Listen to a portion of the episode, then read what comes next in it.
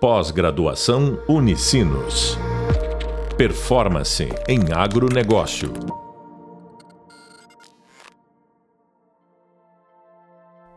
Bem-vindos ao podcast da disciplina Liderança e Sucessão Familiar. Gestão de pessoas, liderança sustentável e estratégia para a sucessão familiar no agronegócio. Sou a professora Larissa de Souza Zambiase e no podcast de hoje vamos falar sobre a importância do planejamento da continuidade. E para falar sobre esse assunto, que fala muito sobre a valorização da família, nossa convidada de hoje é a Mariana Moura Cherubini, administradora da quarta geração da Fazenda São Valentim. Seja bem-vinda, Mariana. Conta um pouquinho mais sobre você. Bom dia, Larissa. Bom dia quem nos escuta. Muito obrigada pelo convite e pela oportunidade. Bom, falar sobre a Mariana é falar sobre a família São Valentim, realmente, Larissa. Eu sou natural de Nova Prata, tá? Eu tenho 29 anos e eu nasci em Nova Prata, mas eu cresci até os 5 anos morando na fazenda, morando no campo. Então eu acredito que isso teve muita relação com toda a minha caminhada desde então, né? Que a infância da gente é muito importante. E aí, depois dos cinco anos, eu voltei a Nova Prata para ficar, né, perto dos estudos e tudo mais. Mas eu sempre tive esse contato de final de semana, todas as férias da escola sempre na fazenda, né? Sempre levando para os meus colegas o que para mim era natural. Era normal desde criança, né? Era o meu mundo. Então, realmente é um orgulho para mim ser da quarta geração. Maravilha. Então temos a melhor pessoa para falar sobre esse esse tema, né? A importância da família no planejamento sucessório e na continuidade dos nossos empreendimentos rurais. Mariana, o que, que a família representa para você? Bom, Larissa, eu tenho uma frase que eu gosto muito. Eu sou uma pessoa que eu gosto de ler e de aproveitar os eventos e lugares que eu participo sempre tirando uma frase, como se isso fosse o meu insight, assim, eu vou acumulando frases. E tem uma frase que eu acho que cabe bastante para a ocasião agora, que é mais ou menos assim: se tiver alguma coisa errada, vocês me perdoem. É, quem nós somos não pode ser separado de viemos. E eu acredito muito nisso. Acredito que o nosso caráter, quem nós somos, o que a gente está buscando, tem relação com a nossa família. Tem relação com o que a gente aprendeu na infância, tem relação com as experiências que a gente teve na infância, com a forma como nos foram passados os valores, os princípios. A nossa infância determina muito como nós vamos nos posicionar agora enquanto adultos, né? Se nós vamos saber reagir aos desafios, o que, que a gente vai fazer quando a gente quer muito algo. Então, para mim, família significa base, alicerce, esteio, respeito, amor, união. É, são várias palavras que até a gente fica um pouco emocionada, mas que a gente percebe que ao longo das nossas experiências a gente sempre resgata algo que a gente aprendeu com, com, com a família. Porque quando a gente é pequeno, são as nossas primeiras referências, né? E ao longo do caminho, claro, a gente vai construindo as nossas experiências e abraçando mais mentores e mais pessoas que a gente admira. Mas a família é a base, né? É para onde a gente volta também quando aperta, para onde a gente se aconselha. Então, é essencial, assim, eu diria que é a família.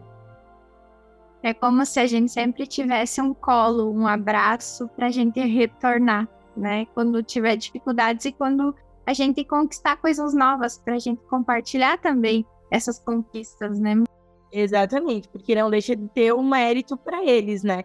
E a nossa família às vezes é pai, mãe e irmão, às vezes é só mãe, às vezes a gente entende família como todo núcleo, como é meu caso. Eu sempre penso em família, eu penso na família São Valentim, a gente se chama assim. Então é um núcleo, né, que os meus avós por parte de pais, sempre uh, estimularam, e isso vem de gerações. Sempre foi repetido isso, meu avô, já falecido, mas comigo sempre, sempre repetiu que desde o pai dele já incentivava que os irmãos fossem unidos, então meu pai passou isso para mim. Eu e o meu irmão estamos assim, e os meus primos e tios, enfim, é algo que a gente entende como um grupo de pessoas, né? O número de pessoas é muito relativo, mas são aquelas pessoas base. Exatamente, isso é extremamente importante. E ser, fazer parte da quarta geração deve ser uma grande honra, né? E a gente deve carregar também a valorização por participar dessa história, por dar continuidade a essa história. Mariana, quatro gerações da Fazenda São Valentim deve ter muita história boa, muita experiência, muitas conquistas. E aí eu gostaria que você compartilhasse um pouquinho com os nossos alunos que estão nos acompanhando os desafios desse processo de continuidade, porque a gente sabe que fazer com que a propriedade ela permaneça na família, que ela dê sucesso, que ela tenha essa continuidade, também tem seus desafios. O que você poderia compartilhar conosco? Com certeza, Larissa. Até quando tu me fez o convite, veio várias uh, situações na minha cabeça que eu poderia compartilhar. E um dado bem interessante, que talvez alguns já conheçam, é o dado do último IBGE e do Sebrae, que 90% das empresas no Brasil, elas são familiares, né? e elas representam 65% do PIB. E o interessante também desse dado é que de 100 empresas, apenas 30 conseguem ir da primeira para a segunda geração. Ou seja, 70% não vale. Então, é um dado significante, é um dado que merece atenção, é um dado que reforça a importância da disciplina, reforça a importância dos conteúdos que tu vem abordando na disciplina, reforça a importância da gente conversar sobre isso, né? Porque alguma coisa está acontecendo no caminho. E da segunda para a terceira é 5% que consegue, né? E outro dado que acompanha esse, que eu achei bem interessante quando eu soube, porque eu sou administradora, é que o principal motivo não é gestão, né? O principal motivo são os conflitos. É claro que a falta de profissionalização na gestão é o segundo motivo, mas o primeiro motivo é os conflitos. Então, assim, quando tu me fala sobre o orgulho de ser quarta geração, né, eu já fico pensando que eu quero manter a quinta. A, a, o meu compromisso é trabalhar para que venha a quinta, seja por filho meu ou filho dos meus primos, enfim, do meu irmão, mas que a gente trabalhe para isso. E é uma responsabilidade, Larissa, muito grande é um compromisso com um trabalho assumido desde o meu bisavô, né? Eu tenho um orgulho gigante de falar sobre isso. Não foi construído fácil, né? Tem uma frase que é talentos do dia para noite que demoraram anos, né? As coisas não são fáceis, elas começam simples. E aí eu quero deixar uma dica, né? Se é que a gente pode estar tá dando dica para as pessoas. Mas, ah, não, eu tô na primeira geração, então não, é super importante. Tu tem que enxergar isso como super importante. O que, que tu tá deixando? Ok, que a quarta geração já tem um trabalho feito e é continuar. Mas também existem milhares de desafios continuar um negócio. Às vezes, iniciar um negócio também é muito mais fácil ou tão importante quanto, né? Então, eu acredito que as pessoas elas precisam cada vez mais valorizar a sua história, né? Seja quarta geração, terceira geração, segunda geração, primeira geração, quinta geração, esse mês eu conheci uma pessoa que é da quinta geração aqui do Rio Grande do Sul. Então, todos os formatos são importantes. E como desafio, tá? O que, que sempre aconteceu na minha realidade? Muita conversa, muito, absolutamente muito respeito, né? Sobre cada perfil. Nós somos em, acho que é 15 ao todo, 14, 15, né? Contando com as crianças, claro são perfis diferentes, são perfis de pessoas diferentes, né? Com aptidões diferentes. Então, assim, alguns trabalham dentro da porteira, só dentro da porteira. Outros não trabalham dentro da porteira. Outros trabalham dentro e fora da porteira. Então, tudo é adaptável, né? O meu avô sempre dizia, o meu pai, os meus tios que trabalham diretamente, a gente está fazendo, mas qual é a opinião de vocês? Por mais que a opinião não fosse mudar nada, mas pelo menos a gente poderia falar alguma coisa, né? E a criança, ela já é estimulada na minha realidade. Eu, quando criança, eu tinha um baldinho, né, para tratar os animais do meu tamanho, na minha proporção. Meu irmão também passou por todos esses processos e tal. O meu primo, que agora tem 11 anos, ele tinha o baldinho e a pá também, para ajudar a limpar quando precisava. Proporcional ao tamanho, é claro que era uma brincadeira. Tinha uma bola junto no galpão. Mas é um motivo para ele perceber que ele é importante ali também. E o meu outro priminho, que tem dois anos, ele já tem essa noção. Primo, vamos lá tratar as éguas, vamos lá ver os touros. Ou seja, ele já tem essa ideia que ele tá na fazenda para brincar, para aproveitar, mas que ele tem que ajudar, né? Eu era convidada a ir para Mangueira sempre numa ideia de participar. Se fosse segurar uma caneta, segurar o frasco de remédio para o meu pai, eu já me sentia ajudante. E ao passar do tempo, isso foi mudando. Hoje eu tenho mais responsabilidade em algumas funções. Na parte da gestão, eu estou começando, desde a pandemia, eu fui recebendo um pouco mais de cancha, né? Também recém tinha me formado nas duas formações que eu tenho, então antes disso eu também não estava na propriedade, eu não morava em Nova Prata, outra realidade, né? E agora eu estou começando, mas eu não saí abraçando tudo e dizendo, deixa que eu faço, né? Eu estudei, deixa que eu faço. Não é assim que funciona. Meu pai tem tudo no papel, meu tio tem tudo no papel. Eu não vou chegar planilhando tudo do dia para noite, né? Então eu acho que são muitos desafios, Larissa.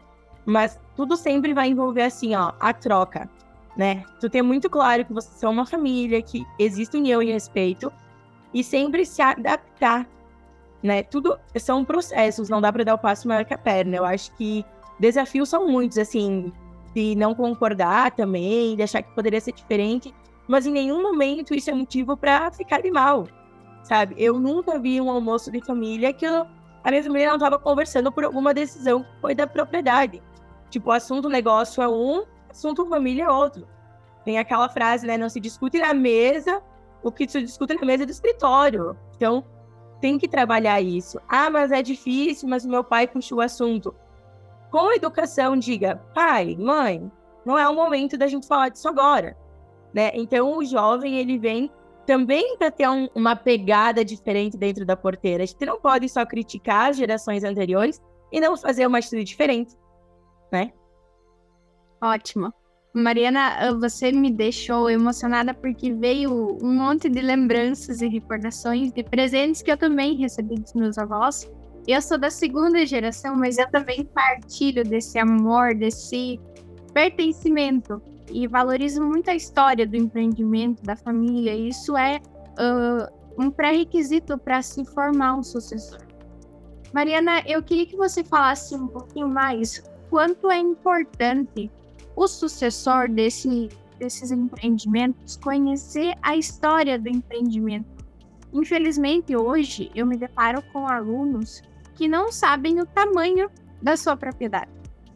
E aí isso me traz uma realidade assustadora. Então, gostaria que você falasse um pouquinho mais, porque tenho certeza que você conhece toda a história da Fazenda São Valentim. Então, Larissa, eu concordo bastante né, com a tua colocação de que é um dos requisitos para o sucessor ter sucesso e para o sucessor se sentir um sucessor, né? Vestir a camisa de sucessor, porque vamos lá, sucessor é diferente de herdeiro. Isso a gente sabe muito bem. Conhecer a história da família é fundamental. É como é como em qualquer outro exemplo que a gente tem, né? que a gente pode transformar em outro exemplo para chegar na propriedade. Tudo que a gente não conhece na vida gera uma estranheza, né? Ou a gente se repele e não tem muita curiosidade, e pode ser um perfil, né, um comportamento da pessoa. Ou a gente não se aproxima, ou a gente não explora porque não conhece, né? Então, isso se refere a um alimento, a um lugar, a uma amizade. Tu não conhece a pessoa, tu não se aproxima muito, mas tu não conheceu a pessoa. Tu não sabe se vocês parecem tão diferentes, daqui a pouco tem situações que vocês se completam. Ou vocês parecem tão diferentes, na verdade, vocês têm muitas afinidades. E é a mesma coisa no, no empreendimento familiar. É triste quando a gente escuta que as pessoas não sabem, seja o tamanho da propriedade ou os avós começaram, o que, que eles plantaram para começar. Tá, mas era leite ou era uma lavoura? Tá, mas eles começaram com qual raça? Mas aí era suínos ou era aves? Gente, a gente tem que aproveitar as pessoas. Se a gente tem os avós vivos, é conversar. É contar causa, como se diz aqui no Rio Grande do Sul. É aproveitar a oportunidade de conversar. Não é para pegar um papel, uma caneta e começar a fazer uma linha do tempo. Não é isso, né? Mas é tu entendendo o processo. Como começou? Como foi construída a casa? Mas foi fácil adquirir o carro? Como foram os primeiros animais? Como foi o primeiro trator? Mas foi parceria? Tudo isso tu vai criando na tua mente o quanto aquilo também foi trabalhoso. Tu vai começando a respeitar aquilo que já existe. E é algo que a gente também preza na São Valentim. Sempre pensar em buscar, em trazer mais situações, mais modernidade, né? trazer ah, inovações dentro do padrão, do que o sistema comporta cada um tem sua realidade, mas sempre respeitando aquilo que já foi feito, porque já deu certo, porque já funcionou de, uma, de alguma maneira, né? Não é tudo errado, porque se manteve o negócio, funcionou.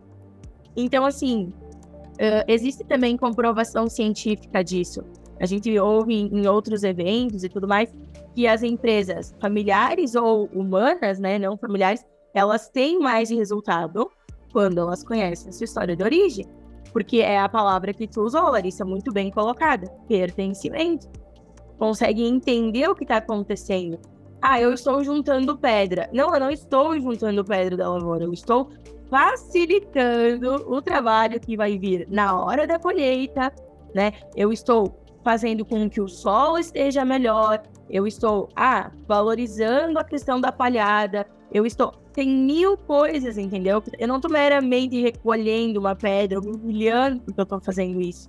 Não, o que está depois disso? O que está relacionado com isso? Né? Tudo isso é muito importante. Eu acredito que nós, jovens, e ainda me inclui jovens, nós, jovens, a gente precisa entender o significado do que a gente está fazendo e ter um comportamento diferente da geração que passou. A gente sabe que as gerações elas são diferentes e as pessoas mais novas que nós também olham para a gente recriminando algum comportamento, porque já é outra geração, né? Então, a partir do momento que a gente conhece onde a gente está pisando, a gente caminha melhor. Eu acho que tem essa relação. Nossa, essa frase foi perfeita. Partir do momento que a gente conhece aonde a gente está pisando, a gente caminha melhor. Nossa, isso é maravilhoso, Mariana quanto, quanto é rica a tua experiência para compartilhar conosco.